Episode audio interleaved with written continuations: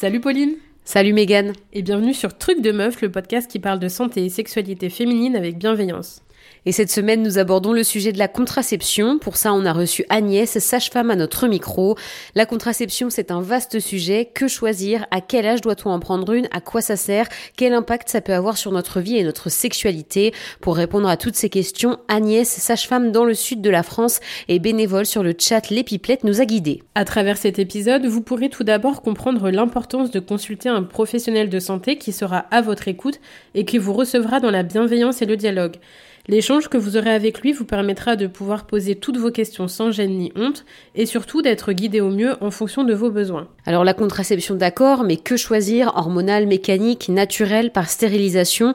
Vers quoi se tourner et quand? Agnès vous exposera tous les types de contraception à votre disposition, en passant par la pilule, le stérilet en cuivre, le préservatif masculin ou féminin, jusqu'à la ligature des trompes. Vous pourrez comprendre comment ils fonctionnent, comment ils sont délivrés, posés et utilisés. Pour en savoir plus sur ce vaste sujet, nous vous laissons écouter les infos et conseils d'Agnès. On vous souhaite une bonne écoute et n'hésitez pas à vous abonner, à nous suivre sur les réseaux sociaux, mais aussi sur toutes les plateformes d'écoute. Bonjour Agnès et bienvenue sur Truc de Meuf. Bonjour. Euh, Aujourd'hui, on va parler de la contraception ensemble. Et ah, juste avant de commencer, est-ce que tu pourrais te présenter, s'il te plaît? Euh, Donc, je suis Agnès, je suis sage-femme euh, en libéral. Donc, j'ai un cabinet euh, dans le sud de la France, dans un petit village, une petite ville plutôt. Euh, et donc, euh, je fais aussi partie des pipelettes. Euh, je suis donc bénévole sur le chat des pipelettes. Est-ce que tu peux rapidement nous expliquer du coup à quoi sert ce chat des pipelettes pour les personnes qui ne connaîtraient pas?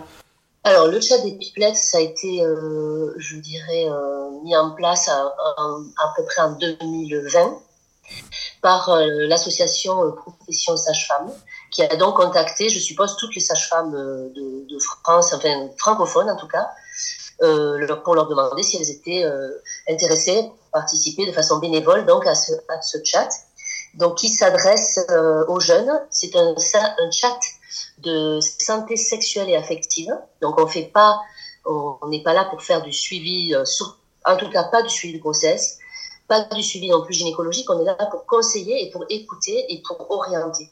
Donc c'est bien de le savoir si les, les, jeunes ont des questions autour de leur sexualité euh, au niveau affectif, etc.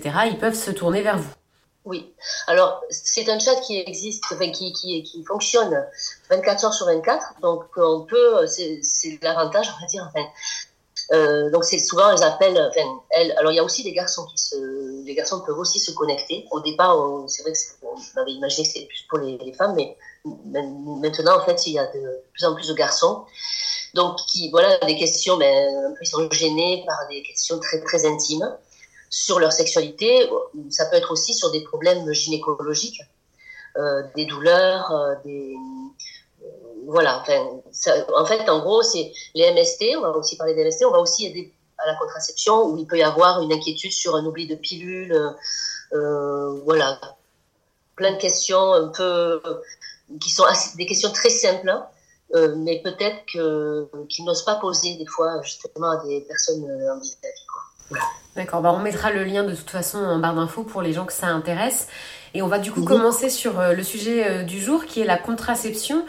Euh, si tu veux bien, on va commencer par euh, bah, la pilule et euh, les contraceptions plutôt dites hormonales. Déjà, est-ce que tu pourrais nous expliquer brièvement ce que c'est?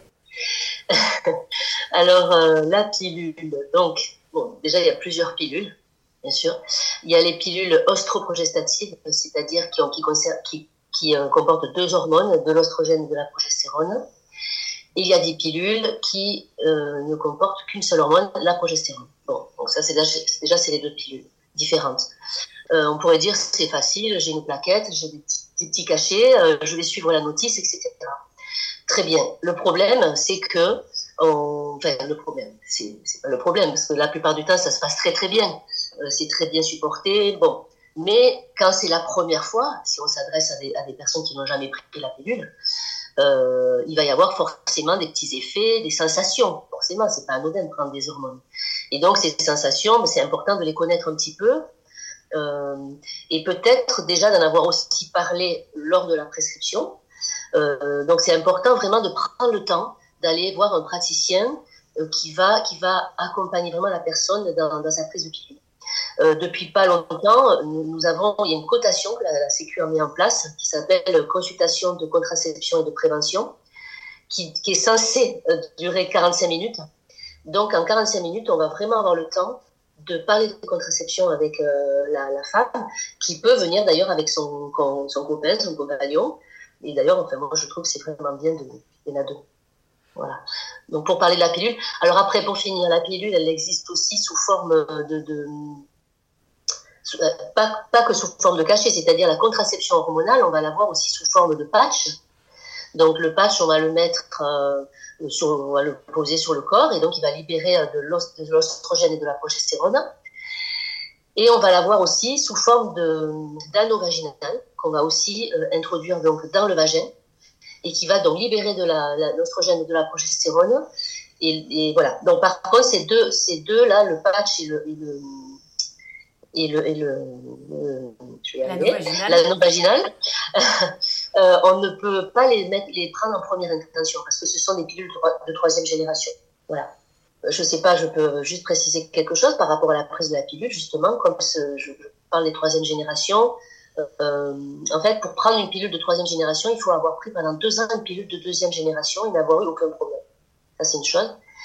Et autre chose aussi, on ne peut pas prendre la pilule, euh, quelle qu'elle soit, surtout la pilule avec oestrogène, si on a des antécédents familiaux. C'est pour ça que c'est très important au cours de la, consultation, déjà de se renseigner peut-être quand on est une jeune personne euh, auprès de ses parents, savoir si les parents n'ont pas eu de problème en général, on le sait, mais des fois, on a euh, des problèmes, notamment euh, vasculaires. Euh, voilà. Et puis, soi-même, bien sûr, il ne faut, pas être, malade, pas avoir de facteurs de risque. je ne vais, pas, faire la liste des facteurs de risque. Je pense que c'est vraiment important d'en parler en consultation, hein, parce que c'est assez compliqué entre les migraines, enfin, toutes ces, toutes ces choses-là. Et d'ailleurs, euh, justement, tu, parlais du fait qu'on ne peut pas euh, prendre n'importe quelle pilule, n'importe comment. Qui est-ce qui peut nous prescrire une pilule si on souhaite prendre ce contraceptif? Alors, une sage-femme. Euh, donc, la sage-femme, elle a, elle a une compétence de suivi gynécologique de prévention. Donc, du coup, on peut recevoir les femmes pour, leur contraception et leur prescrire la contraception, leur prescrire les examens sanguins nécessaires, si besoin, voilà. Euh, évidemment, on va faire aussi tout, ce qui est dépistage, on va en profiter pour euh, faire le dépistage. Enfin, c'est un peu des consultations où on va parler un peu de sexualité hein, de façon générale aussi. Grâce à la contraception, en fait, on va parler de sexualité. C'est un peu l'avantage aussi de cette consultation qui dure 45 minutes. c'est que, voilà, on va, on va pas juste parler de contraception. Parce que, voilà, ont quand même toujours une idée reçue sur la contraception. Donc déjà, on va, on va un peu parler de ces idées reçues et, et aussi voir un peu comment ça se passe, comment ça va être mis en place dans, leur vie. Exactement. Et est-ce que euh, le médecin traitant ou les gynécologues peuvent aussi prescrire? Euh, Oui, oui, bien sûr. Le médecin généraliste et le, et le médecin gynécologue, bien sûr. C'est sûr que, euh, d'ailleurs, c'est souvent le cas parce que euh, aller voir déjà aller voir un gynéco ou une sage-femme c'est une démarche alors que le généraliste ça va ça va de soi. Euh, souvent on est allé avec ses parents etc et, et mais aller voir un gynéco ou une sage-femme d'ailleurs des fois bon, j'ai des mamans qui m'appellent pour leur fille parce qu'il faut faire la consultation gynécologique euh, donc à X âge euh, suivant leur, leur, voilà déjà lors, devant la mise le, le début des rapports sexuels et, et, donc, oui, bien sûr, donc, soit elle s'adresse à un gynécologue, soit elle s'adresse à une sage-femme. C'est vrai que moi, je suis dans une petite, petite ville, donc il n'y a pas de gynécologue. Donc Et est-ce qu'il y a un âge minimum auquel on peut prendre la, la pilule, avant lequel c'est vraiment déconseillé ou ça ne se prescrit pas du tout? Non, non, non, non, il n'y pas a pas d'âge euh, minimum. Enfin, bon, évidemment, il faut avoir les règles, ça c'est une évidence. Donc, euh, parce qu'on peut prescrire la pilule en cas de douleur de règles aussi. Euh, voilà, c'est ah bon, il n'y a pas que la pilule, hein, bien sûr, en, réponse aux douleurs de règles, mais non, il n'y a pas d'âge minimum. Est-ce que tu pourrais aussi nous présenter un peu les avantages et les risques liés justement à la prise de pilule Parce qu'on entend souvent par exemple que quand on prend la pilule, fumer c'est pas très bon, ça peut provoquer des problématiques. Est-ce que tu pourrais nous présenter un petit peu, un peu tout ça? Oui, c'est vrai que par rapport au, tabac, c'est vraiment. Euh, voilà, je pense on en parle beaucoup. Alors, ça fait partie des facteurs de risque. Alors là, ça va être un peu délicat pour moi d'expliquer ça parce que justement, comme je disais tout à l'heure, c'est important de prendre le temps de, faire la liste des facteurs de risque. Euh, donc, donc ça, c'est dans le questionnaire qu'on va, l'anamnèse, ce qu'on appelle l'anamnèse, euh, les questions qu'on va poser à la femme, où, là, on va voir si elle est à risque. Le tabac tout seul n'est pas un facteur, n'est pas, n'empêche pas la pilule. Voilà. Euh, par contre, si on fume et qu'on a 35 ans, là oui, on ne peut plus prendre d'oestrogène. Attention, alors voilà, c'est pas la pilule en général, ce sont les oestrogènes de la pilule qui sont à risque hein, pour l'aspect, euh, les risques cardiovasculaires. Euh, donc, euh, avant 35 ans, si le seul risque, le seul facteur de risque qu'on a, c'est de fumer, il n'y a pas de problème. Mais souvent, on ne connaît pas les autres facteurs de risque que l'on a parce qu'on n'est pas, pas sage-femme, on n'est pas médecin. Donc, on dit, oh, ben, c'est bon, j'ai moins de 35 ans, je fume. Mais c'est pour ça que là, on va creuser lors de la consultation pour être sûr, voilà, qu'il n'y a pas des migraines. Bon, après, c'est pas toutes les migraines non plus, hein, voilà, c'est encore un autre sujet, les migraines. S'il n'y a pas d'antécédents dans la famille, euh, s'il n'y a pas eu de problème vasculaire dans la famille, etc. Et là, voilà, c'est d'où l'importance vraiment de cette consultation euh, avant de démarrer une, contraception euh, avec la, pilule, surtout avec les oestrogènes. Donc après, comme il y a la, pilule sans oestrogène, celle-là, par contre, on la donne à tous, ceux qui, ont, qui ne peuvent pas prendre d'oestrogène, on leur donne la pilule euh, sans oestrogène. Voilà, donc ceux qui fument, ceux qui sont, voilà, ceux qui, ont toute la liste, enfin, toute la liste. Il faut deux facteurs de risque quand même, ça fait pas beaucoup, deux facteurs de risque pour, euh, commencer à réfléchir à, euh, à une autre contraception.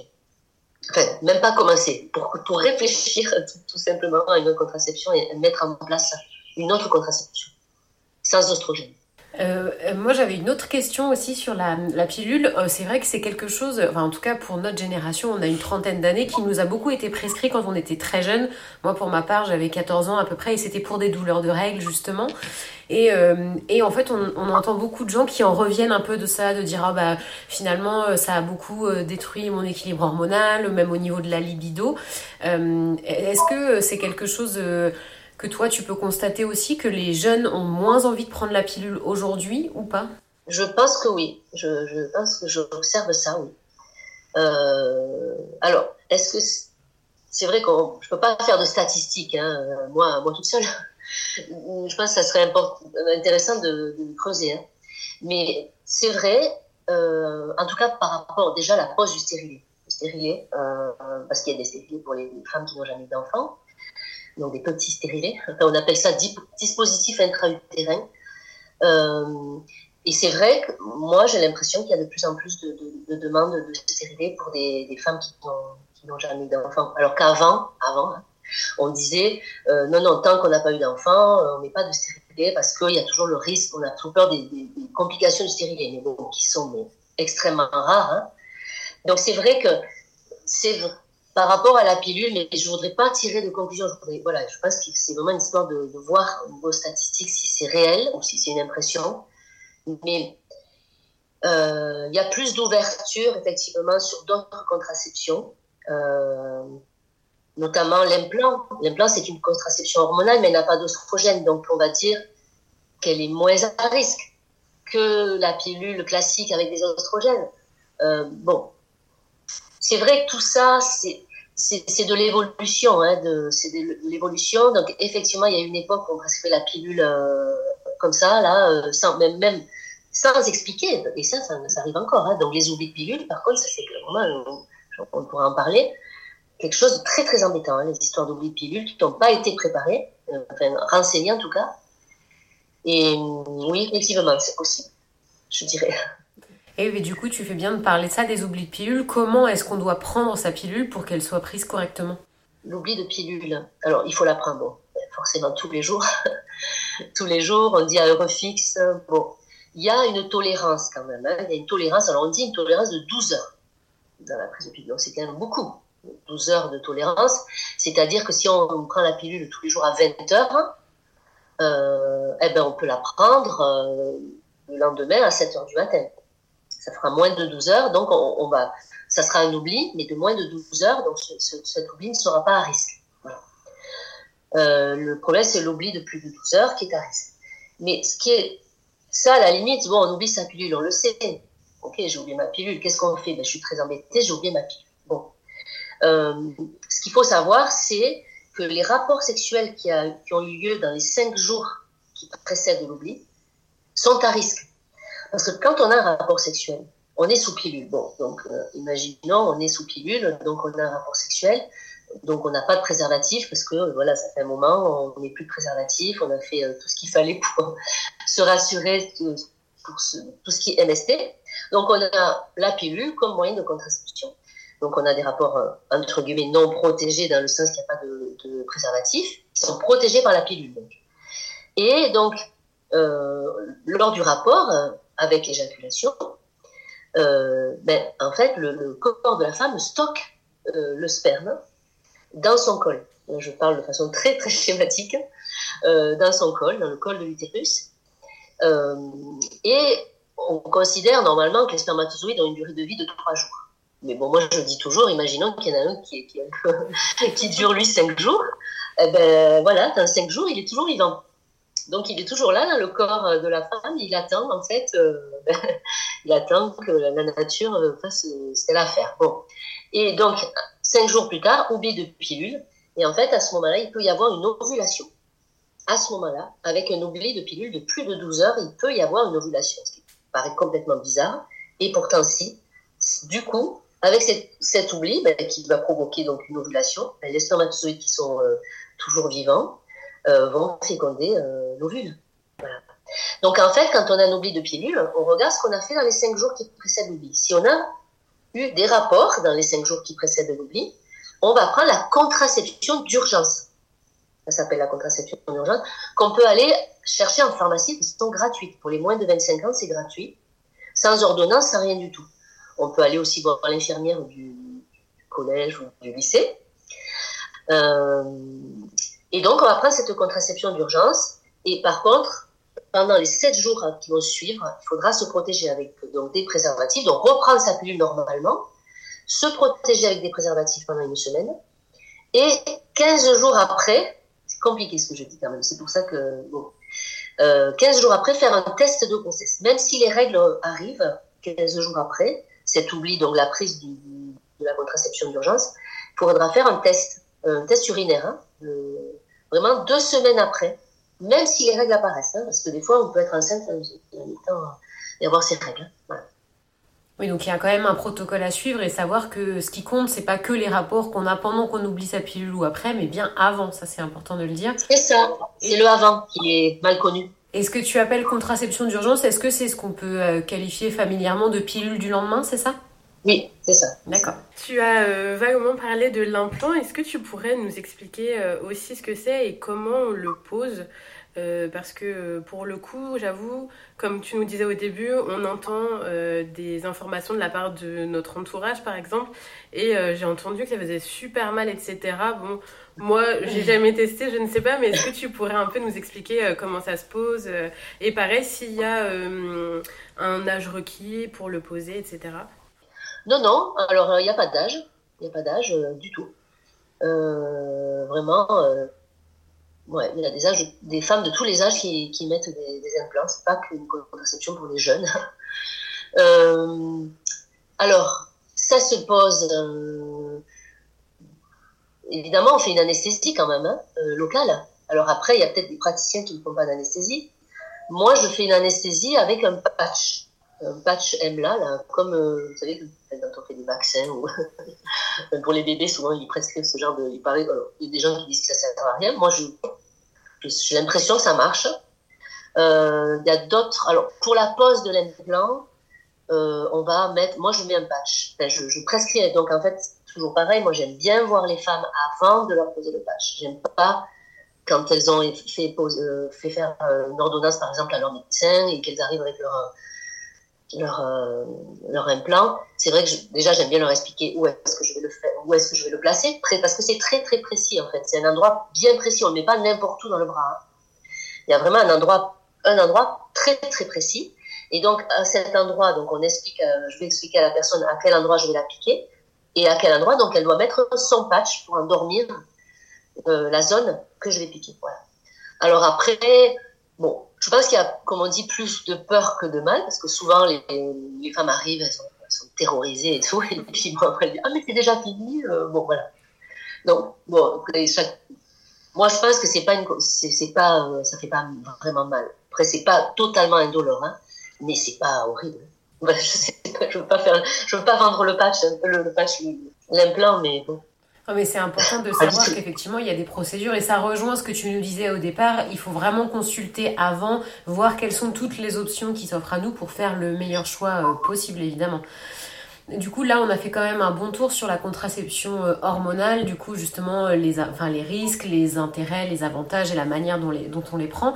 Est-ce que on pourrait maintenant parler, tu l'as évoqué euh, brièvement tout à l'heure, du stérilet et du coup plus particulièrement du stérilet en cuivre. Est-ce que tu peux nous expliquer déjà ce que c'est, comment ça se met et comment ça fonctionne? Donc là, toujours la même chose. on se voit avant, on discute Et là, moi, je fais une démonstration. J'ai des petits outils euh, pour montrer euh, comment ça va se passer. J'explique, euh, voilà. C'est le c'est vrai qu'il y a quelque chose par rapport à, la conscience de son corps, par rapport à la notion, à l'anatomie de son corps. C'est important, je trouve, que la personne soit connaisse, pas qu'elle connaisse son corps, mais en tout cas qu'elle ait eu des informations sur son corps et faut que ça se... Bon, de toute façon, c'est important, dans tous les cas, pour la sexualité euh, notamment. Euh, et donc là, c'est l'occasion aussi de, de, parler de ça. Voilà, de parler de, comment on est, de comment on est faite, euh, nommer les choses. Euh, et après, d'expliquer donc comment ça va se passer. Donc, il y a une, une pose de, spéculum. Pour, de manière à voilà, dans le vagin donc pour pouvoir aller voir le col et puis à partir de là, ben, j'explique très simplement que, l'utérus est une cavité, donc avec une porte en gros, hein, euh, une porte plus ou moins euh, euh, souple, plus ou moins ouverte, en fonction du cycle aussi, elle va être plus ou moins euh, perméable. Hein. Et, donc c'est une cavité, c'est-à-dire que donc ce dispositif intra-utérin ou stérilé, il va être introduit dans une cavité, dans quelque chose qui existe. Donc, euh, et qui va passer par une porte qui existe. Voilà. On fait pas de trou, euh, voilà, on passe que par des voies euh, qui existent. Voilà. Donc ça, je pense, c'est déjà très rassurant pour les, femmes de savoir ça et, et bien de l'intégrer dans leur corps. Le fait que on ne force rien, on, on fait que passer par des portes qui, qui, qui qu'on va laisser s'ouvrir, on va dire quelque part. Voilà. Alors évidemment, après, quand le, le, le stérilet est dans l'utérus, euh, comme l'utérus est un muscle, c'est un muscle qui, ne fait que quand même 7 cm de, hauteur, hein, et à peu près pareil de large. Donc c'est une tout petit, toute petite cavité. Et comme c'est du muscle, en fait, il va se mettre à contracter un peu comme quand on a des règles. Donc évidemment, il y a des femmes qui ont des règles plus ou moins douloureuses.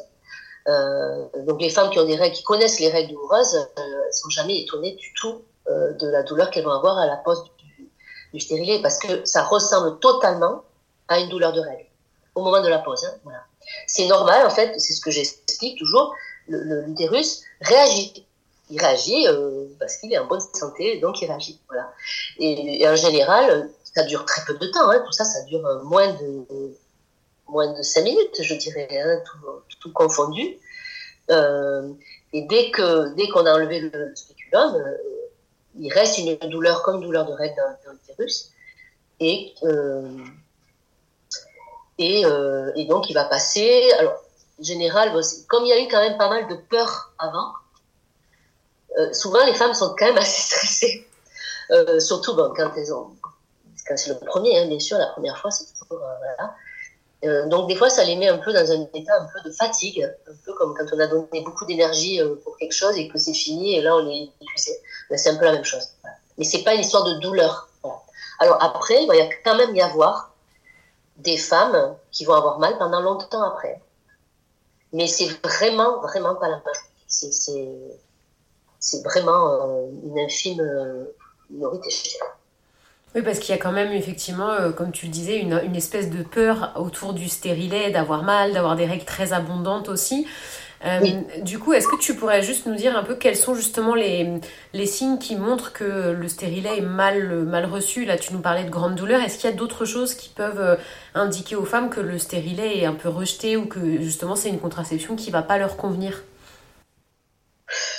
Délicat, franchement, de répondre à cette question. Euh, là, on est vraiment dans des situations vraiment individuelles et tu, nous parlais aussi des stérilets qui sont plus petits pour les femmes qui ont jamais eu d'enfants. Euh, du coup, ça veut dire que ça se pose, il se pose de plus en plus sur des femmes qui n'ont n'ont pas encore d'enfants, parce qu'il y a une période où c'était, euh, enfin presque personne ne le faisait si on n'avait jamais euh, bah, déjà eu un enfant. Mhm, tout à fait. Oui, oui, tout à fait. C'est c'est plus petit, effectivement c'est plus petit. Il y a aussi le stérilet aux hormones hein, par rapport, euh, je n'avais pas vraiment parlé, donc c'est, là il va être plutôt, euh, après là c'est pareil, c'est la démarche individuelle, euh, mais par exemple pour les femmes qui ont des règles, tu parlais de règles euh, très abondantes tout à, tout à l'heure, c'est vrai qu'avec le stérilet au cuivre on va avoir des règles plus abondantes. Alors c'est pas x2, mais c'est plus abondant. Euh, donc les femmes qui ont déjà des règles abondantes, pas envie d'avoir des règles encore plus abondantes. Et donc là, c'est évident que, Alors après, il y en a qui en veulent quand même. Hein. C'est pour ça qu'on ne va pas décider à leur place, jamais. Hein. On va juste parler de, ce qui peut arriver pour qu'elles fassent, elles, le choix. Parce qu'il y a des femmes qui veulent tellement pas d'hormones qu'elles préfèrent avoir des règles plus abondantes. Euh, voilà, que qu'avoir des hormones. Hein. Voilà. Donc, pour celles qui, voilà, qui aimeraient bien avoir des règles beaucoup moins abondantes, du coup, le stérilet aux hormones va être vraiment indiqué parce que lui, il va libérer de la progestérone dans l'utérus et il va faire des règles vraiment très, très abondantes. Et lui, il n'y a pas d'ostrogène, hein, donc il n'y a pas du tout de contre-indication. D'accord. Et, du coup, le stérilet, une fois qu'on l'a posé, il reste là combien de temps Au bout de combien de temps il faut le rechanger 5 ans. C'est bien de le préciser que le, risque d'oubli est moins important. Eh oui. 5 ans, bien sûr moins. Hein Euh, on peut le garder un an, deux ans, trois ans. C'est. Voilà. Et du coup, une, fois qu'il est posé, le stérilet, est-ce qu'il y a des contrôles à faire particuliers ou pas forcément? Oui. Alors, il est conseillé de faire un contrôle tous les ans. Ok. Et du coup, euh, c'est vrai. C'est par échographie ou, euh, Ah non. Non, pas du tout.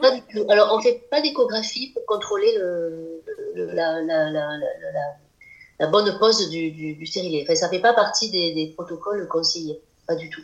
En fait, on, on va, on va bon, déjà contrôler en faisant un spéculum, parce que pour vérifier que le fil, les fils sont bien visibles au fond du vagin. Euh, éventuellement, d'ailleurs, on, on, on, se revoit déjà un mois après la pose pour euh, contrôler justement la longueur des fils, euh, s'ils n'ont pas été gênants euh, pendant, le, pendant le mois qui est suivi.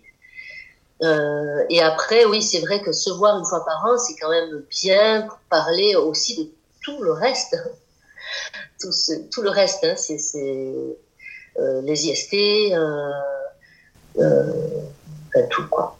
Et est-ce que, est que tu peux nous dire pourquoi jusqu'à jusqu'à présent c'était moins posé justement les stérilets sur les femmes qui n'avaient pas eu d'enfants? C'était quoi la problématique? Pourquoi c'est quelque chose qui était souvent refusé? Parce qu'on ne voulait pas toucher à l'utérus. Voilà. On voulait que l'utérus euh, soit euh, parfait pour la grossesse, on va dire. Euh, comme si, en fait, on avait un peu, enfin, je dis on, hein. là, je tire une conclusion, si je fais une analyse, mais qui n'est peut-être pas vraiment, vraiment sûre, hein, mais je pense qu'on voulait pas, on voulait pas endommager l'utérus. On voulait pas prendre le risque d'une complication de la pose du stérilet qui sont extrêmement rares. Euh, voilà. En fait, c'était vraiment euh, par rapport au futur grossesse. Hein. C'était vraiment par rapport à, la, au futur grossesse. Euh, bon, bah, du coup, on a déjà fait un bon tour sur le, le stérilet. Il existe aussi euh, d'autres contraceptions. Peut-être qu'on peut parler rapidement du très connu préservatif. est-ce que, est-ce que déjà, déjà le, préservatif, c'est quelque chose que, en tant que sage-femme, tu prescris quand tu as, des femmes qui viennent avec des questions ou pas vraiment? Ah oui, bien sûr. Ah oui, totalement. Hein. Euh, d'ailleurs, là, c'est pareil. Hein. Le préservatif, il est gratuit hein, en, en pharmacie pour les moins de 25 ans, sans ordonnance. Euh, oui, oui, bien sûr, je prescris des préservatifs. En plus, comme de toute façon maintenant, c'est remboursé, enfin, et puis c'est gratuit. Donc euh, oui, oui, parce qu'en cas d'oubli de pilule, hein, euh, puisqu'il va falloir justement prendre, se, protéger pendant une semaine, voilà. Et on dit souvent que c'est la contraception la plus sûre qui existe. Est-ce que c'est vrai? Le préservatif? Oui. Ah ben non. Parce qu'en tout cas, moi, quand j'étais jeune, c'est ce qu'on nous disait souvent, euh, que euh, de toute façon, le plus sûr, c'est de mettre un préservatif, de se protéger euh, contre les grossesses indésirables, les MST, contre tout. Ah oui, ça c'est sûr. Pour les MST, ça c'est clair que oui. Hein. ah oui. pour les MST, oui, préservatif, c'est ce qu'il faut. Après, en tant que contraception, il y a plus de grossesses avec une contraception le préservatif. Mais pourquoi? Parce qu'en fait, c'est l'utilisation du préservatif un peu qui est un problème. C'est-à-dire, c'est. J'allais dire c'est du bidouillage, mais bon. En fait, le préservatif, quand c'est du 100%, mis au début du rapport et retiré, euh, ben, c'est-à-dire qu'il faut que, il faut pas rester euh, à l'intérieur du vagin après l'éjaculation. Il faut, faut, se retirer pour pouvoir enlever le préservatif. Euh, bon, euh, donc il y a plein de petites choses comme ça, en fait, importantes à savoir quand on utilise le préservatif. Euh, on peut pas aussi se dire, tiens, je vais mettre le préservatif parce que je suis en période d'ovulation. Et le reste du temps, je ne mets pas le préservatif parce que je suis plus en période d'ovulation ou parce que j'ai mes règles. J'ai mes règles, je risque rien. Ah mais non, c'est pas vrai. On peut ovuler pendant les règles. On, peut, tout est possible en fait. On peut ovuler n'importe quand dans le cycle. il y a des choses bizarres dans la nature, hein, des fois. Hein. Oui, puis comme tu le disais, il y a aussi euh, le fait que les spermatozoïdes euh, peuvent rester euh, plusieurs jours. Donc voilà, il faut, aussi faire attention à ça. Oui, tout à fait. Donc le préservatif, s'il est utilisé, il est bien utilisé, après il y a le préservatif qui craque aussi. s'il est bien utilisé, c'est vrai, ça va être pas mal quand même au niveau de la contraception, mais en tout cas c'est moins bien que la pilule. Hein donc c'est bien de, le préciser quand même que ça s'utilise pas non plus n'importe comment. Ben non, en fait c'est vrai que après moi il y a des gens qui je rencontre des couples qui fonctionnent uniquement avec préservatif et depuis des années et donc ça s'est toujours bien passé. Donc voilà, donc on précise bien que euh, utilisent le préservatif à chaque fois. Voilà, c'est donc voilà parce que si c'est euh, de temps en temps ou euh, à la fin du rapport, enfin, il y a des tas d'utilisations euh, différentes du préservatif. Donc, s'il est mal utilisé, ça devient un problème. Et est-ce qu'il existe aussi euh, d'autres types de contraception plus naturelles Nous, on a déjà fait un épisode sur la symptothermie, donc l'observation de la glaire cervicale et de la température. Est-ce qu'il existe d'autres choses comme ça que les femmes et les hommes en couple peuvent utiliser bah, justement en tant que contraception? Alors, il y a le diaphragme. Il y a le préservatif euh, féminin aussi, hein, euh, qui, est très très bien parce que là c'est la femme qui le, qui le met et donc elle l'introduit euh, pas forcément au moment du rapport, elle peut l'introduire quelques heures avant le rapport, donc ça c'est assez pratique. bon, le problème c'est que ça coûte cher. C'est vrai, tiens, est-ce que c'est remboursé le préservatif féminin? Ben je crois pas, hein, je crois pas. Tiens, euh... Puis c'est pas forcément très facile à mettre. Moi, je, me souviens que il me semble qu'au collège, on nous avait montré et expliqué comment ça fonctionnait, mais ça avait l'air beaucoup plus difficile à, mettre, parce que il faut, bah déjà, il faut connaître son corps, il faut quand même y aller et le, arriver à le positionner correctement. Donc, quand on débute dans sa sexualité, c'est pas forcément le plus simple à utiliser. Non, c'est sûr. Euh, c'est pas le plus simple, mais c'est vrai que moi, je le conseille toujours aux aux jeunes, femmes de, d'explorer leur corps. C'est, pour ça que je trouve que c'est bien de, parler de préservatif féminin parce que effectivement, c'est pas facile à, ben, c'est facile à introduire, mais le problème, c'est qu'on n'a jamais exploré vraiment, enfin euh, certaines, on va dire, je sais pas non plus quelle majorité, euh, d'exploration du corps savoir comment on est faite à l'intérieur, mettre un doigt dans son vagin et sentir euh, l'espace qu'il y a, sentir, euh, voilà, éventuellement même sentir son col. Hein. Le vagin, il fait 7 cm de, profondeur, donc on peut très bien aller toucher son, col avec son doigt. Voilà. Donc, introduire un, préservatif euh, féminin, quand on a l'habitude de, son corps, ça va pas du tout être difficile. C'est comme les femmes qui utilisent des cups pour les règles c'est là elles vont introduire aussi euh, euh, leur doigt dans le vagin pour pouvoir aller récupérer la, cup mais qui va pas être très très loin. On imagine des, des espaces inaccessibles. Bon, mais non, c'est totalement, tout est accessible. Et le diaphragme, c'est un peu le même principe. Comment ça, ça fonctionne? Ça se met dans le vagin?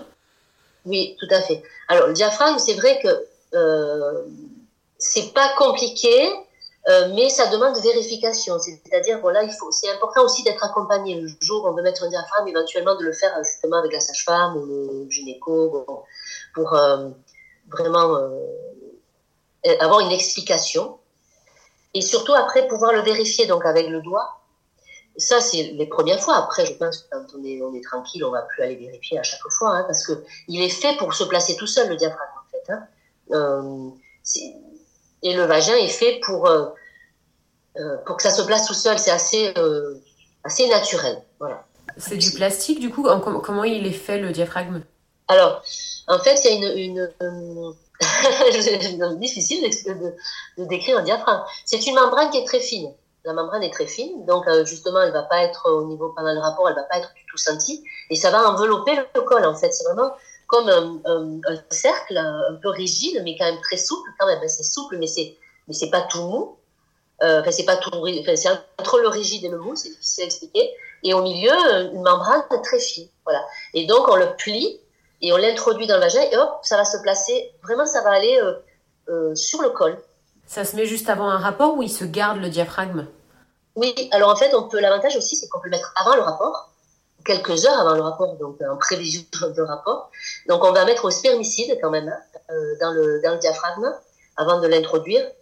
Et on va pouvoir le garder plusieurs heures. Et s'il y a un autre, euh, on peut avoir plusieurs rapports avec sans enlever le diaphragme et le remettre.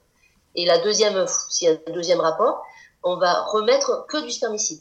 Et c'est après, donc on va l'enlever plusieurs heures encore après. On n'est pas, c'est pas comme le préservatif qu'il faut enlever tout de suite. Là, on, va, on peut le garder et l'enlever plusieurs heures après, le nettoyer et puis le, on s'en resserre. En fait, ça dure cinq ans aussi. Hein. Oui, donc on voit quand même qu'il existe vraiment différents types de contraceptifs, que ce soit hormonal, euh, qui, qui soient mis en place pour plusieurs années ou qu'on enlève et qu'on remette euh, on remette. En fait, tout dépend de nos besoins, du moment, enfin, d'où on en est dans notre vie. Et comme tu le disais encore une fois, euh, en consultation, c'est des choses que euh, j'imagine en tant que sage-femme, toi, tu dois présenter aussi toutes les options que, euh, qui s'offrent aux femmes qui viennent te voir. Voilà. Après, voilà, tous ces moyens, on va dire locaux, ces contraceptions locales, sont des contraceptions qui sont quand même beaucoup moins sûres. Hein. Ça, c'est important quand même de le savoir parce que voilà, comme il y a un peu de la manutention, je dirais, euh, autant avec le, préservatif que, le préservatif féminin que le diaphragme. Euh, si c'est pas utilisé parfaitement, donc c'est sûr qu'il y a quand même plus de risques de. Donc ça peut être des contraceptions un peu transitoires aussi. Euh, voilà, entre, je sais pas, voilà, ça dépend des, cas de chacun, mais... En tout cas, je trouve que c'est vraiment bien que tu reprécises euh, qu'il faille euh, en discuter avec euh, son praticien, sa sage-femme, son gynéco, etc. Parce que c'est vrai que moi, avant, j'avais un gynéco qui expliquait pas forcément et j'avoue que j'osais pas trop poser des questions. Et quand j'ai consulté une sage-femme, pour le coup, elle m'a tout expliqué. On a beaucoup parlé de sexualité et de où est-ce que j'en étais moi dans ma sexualité et est-ce que je connaissais mon corps, etc. Et c'est vrai que ça aide beaucoup aussi à faire euh, un choix en conscience de la contraception qu'on souhaite euh, prendre. Et puis ça aide aussi à se rassurer parce que pareil, comme tu le disais, par exemple pour la pose de stérilet, parfois on est extrêmement angoissé et euh, j'avais extrêmement peur alors qu'en fait, quand je l'ai posé, c'était rien du tout.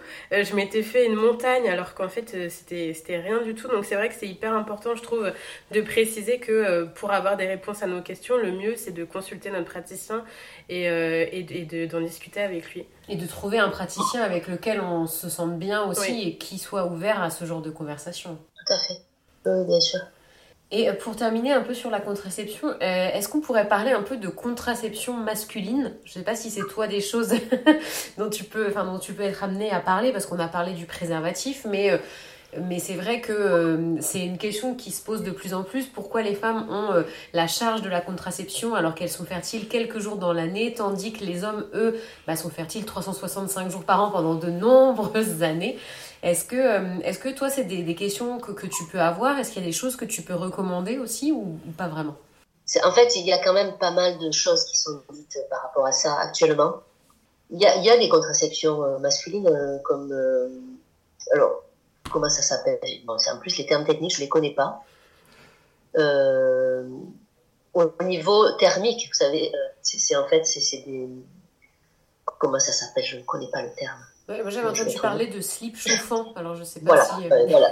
J'osais pas utiliser le terme parce que j'étais pas sûre que ça soit vraiment le bon terme.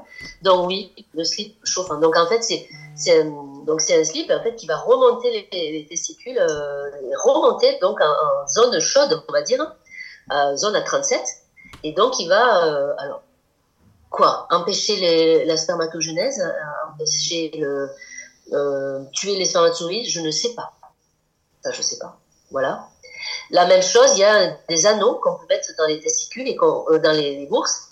On va remonter les testicules. Donc pareil, comme le slip qui remonte les testicules, ben là en fait ça va, c'est un anneau qui va remonter les testicules pour les mettre en, les mettre en zone chaude aussi. Voilà. Et après la pilule, euh, la pilule pour hommes, donc là apparemment, euh, enfin pour l'instant on est loin, loin, loin de, de d'avoir des résultats probants et parce qu'il y a trop d'effets secondaires en fait. Voilà. Quel, genre d'effets secondaires du coup? Ah. Alors, euh, là c'est pareil, je pense que je suis pas assez renseignée, mais c'est des alors euh, non mais après il y a, on entend tellement de choses. Euh, je, ben, je, je regardais l'autre jour un, un, petit film qui s'appelle Libre. Je sais pas si vous avez regardé, c'est sur sur Arte. C'est des toutes petites, des petites, des petites choses qui durent cinq minutes c'est quand même euh, un, peu féministe hein, quand même, hein, la, démarche est féministe, et ça parle justement de la contraception masculine, et elles disent que, euh, oh quand même, euh, les effets secondaires, c'est juste des troubles de l'humeur et, des, et des poils et de l'acné. Donc ça, c'était vraiment la, la, blague pour se moquer un peu, parce que ben, comme les femmes, elles ont pas peut-être des troubles de l'humeur parfois, et de l'acné, et, et des poils qui poussent, la pilule. Voilà, donc c'est on en est un peu là, mais je pense, voilà, pour l'instant, euh, on est, loin, je pense, de la contraception euh, hormonale pour les hommes. Mais est-ce que c'est des demandes que tu reçois, des questions qu'on te pose ou, pas vraiment? Pas trop. En fait, on parle plus de la vasectomie. Euh, je parle plus de la vasectomie avec les femmes. Enfin, c'est pas moi, c'est elles qui m'en parlent parce que souvent, justement, ces femmes qui en ont ras-le-bol d'avoir de, la contraception et qui ne, il y a quand même aussi des femmes qui ne veulent pas d'enfants, qui n'ont pas d'enfants, qui ne veulent pas d'enfants qui sont avec, euh, qui ont des copains, euh, qui ne veulent pas d'enfants, et donc elles sont dans des démarches euh, aussi à se renseigner sur la vasectomie. moi, je leur conseille, ou alors la ligature des trompes aussi. ça, c'est aussi notre moyen de contraception. Et souvent, moi, je leur dis, mais consultez tous les deux. L'un chez le gynéco, l'autre chez l'urologue faites votre, votre démarche euh, chacun, allez, allez vous renseigner, allez discuter chacun. Et après, vous, discuterez, tous les deux qui fait l'intervention, en fait. Hein. Euh, et je trouve que c'est quand même une démarche de couple euh, intéressante, vraiment intéressante. Oui, on a fait un épisode justement sur la ligature des trompes et on a pu observer que le processus était quand même beaucoup plus lourd pour les femmes par rapport à la vasectomie, mais qu'effectivement c'est une véritable démarche, un, une autre, euh, un autre type de contraception euh, définitif du coup. Ouais. Bon, c'est pas définitif, hein, il y a quand même. Euh, mais bon, c'est vrai qu'il faut le voir plus comme quelque chose de définitif. Est-ce que, Agnès, il y aurait quelque chose que tu aimerais ajouter sur le sujet de la contraception dont on n'aurait pas parlé? Voilà, cette importance donc, de la consultation, de prendre le temps. Non, je pense que je, je, voilà, je pense à rien de spécial là. D'accord, bah, on a déjà fait un bon tour d'horizon effectivement et de rappeler comme tu le disais que euh, il faut vraiment consulter et c'est vraiment au cas par cas qu'on choisit son, sa contraception et puis accompagné par, euh, par un professionnel à qui il ne faut pas hésiter euh, de poser des questions. Tout à fait. Bah, merci beaucoup. Merci beaucoup. Avec plaisir. Nous espérons que cet épisode vous a plu, mais surtout qu'il vous a permis d'y voir plus clair dans cette étendue d'informations parfois difficiles à comprendre. N'oubliez pas qu'il est vraiment important d'être accompagné par une sage-femme ou un gynécologue pour choisir votre moyen de contraception. Nous vous rappelons aussi que vous pouvez changer de professionnel de santé si celui que vous avez ne vous convient pas. Vous êtes même vivement encouragé à le faire. Ne gardez pas vos questions pour vous, aussi futiles qu'elles puissent vous paraître, et faites-vous accompagner. Vous pouvez d'ailleurs vous rendre sur le chat Les Pipelettes si vous avez besoin de conseils. Vous pourrez discuter avec des sages-femmes, dont Agnès. Cependant, nous rappelons qu'elles sont là pour vous écouter et vous conseiller, mais qu'elles ne font pas de consultation gynécologique ni de prescription médicale en ligne. Vous pouvez retrouver le lien vers le chat des Pipelettes dans la barre d'infos. Quant à nous, il ne vous reste plus qu'à vous dire à la semaine prochaine pour un nouvel épisode. Ciao les meufs